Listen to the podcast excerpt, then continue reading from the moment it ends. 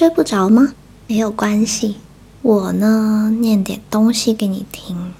今天的这个文章叫做《送你一个美味的星系》，听起来像在做梦。我开始念啦。根据多普勒原理，仙女座星系和我们所在的银河系将在四十亿年后碰撞，到时候星空会亮如白昼，璀璨夺目，像溢出一整条银河一样，然后两个星系就会融合。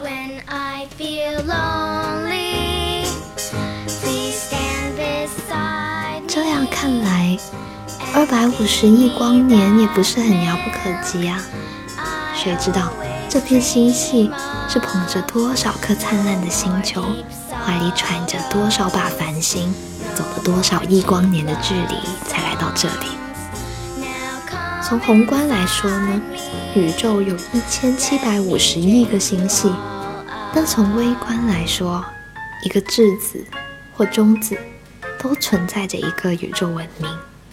质子和中子在二维度中展开，那该会有无穷个星系。所以啊，一定存在一个我们都心满意足的星系。星系里有数不尽的恒星、星云、星际物质、宇宙尘埃。不过，至于这一颗松果，谁也不知道它是怎么落到这片星云上的。但它。一定是个身披宇宙星辰的星际旅行者，偶然来到了这个星际。瞎子星球呢，一定是我最喜欢的星球之一。从远处看，就是一只炸虾天妇罗。它在宇宙里呈全区的状态，地表呢是黄灿灿的沙漠，质量密度都非常小。但是这种星球是不可能存在的。因为根据万有引力作用和离心率自转速度原理，星球呢只能是球形的。在沙子星球旁边的呢是猕猴桃星球，它呈椭圆形，在三分之二的地方有一个大断层，那是被其他行星撞击后形成的横截面。由于它自转速度很慢，所以还在恢复中。从横截面的地方呢。我们就可以清楚的看见猕猴桃的内部构造。地壳是由咖啡灰的岩石构成，而地表底下呢，则是由祖母绿宝石构成的地幔，清脆又亮丽。地幔下面的外核呢，是黑色的物质，嗯，我们还不清楚它的构成。被黑色物质包围的呢，则是白色的内核。其他的星球就没有这两颗这么特别了，们就只是普通的球形或半椭圆形。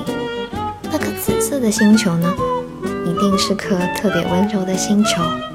它的地表百分之九十五全是被泛着紫红光芒的海洋覆盖，波光粼粼，可以暖和起一整个沉寂又冰冷的星系。诶，那颗薄荷绿的小星球，时时刻刻都散发着蓝光。它和木星一样，是属于气体星球，百分之八十三的氢气和百分之十七的氦气，自转速度非常快。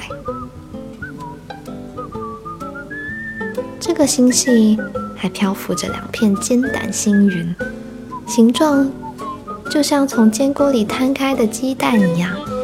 谁也不知道它们怎么形成的，可能是根据星系自己口味形成的也说不定。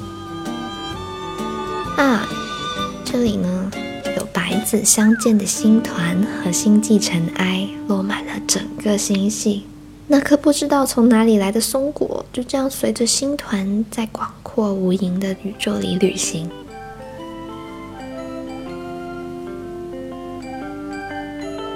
我也不知道他下一站会去哪里，可能会去 B 六幺二星球看四十四次日出和日落，也可能会回到银河系，继续做一颗普通的松果。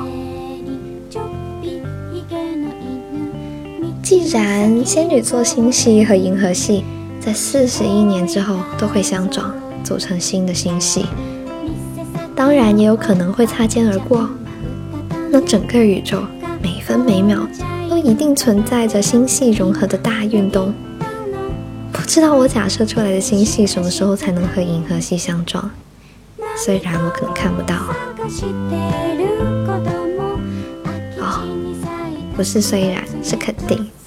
但我相信宇宙里一定存在一个全是好料和温柔话语的星系。相撞之后，新的星系里。既有地球，又有猕猴桃星球和瞎子星球，还有紫色的星团。做星际旅行者一定是件特别酷的事情，就让他拥有能摆脱地心引力的热情，在宇宙无重力的环境下为你降临吧。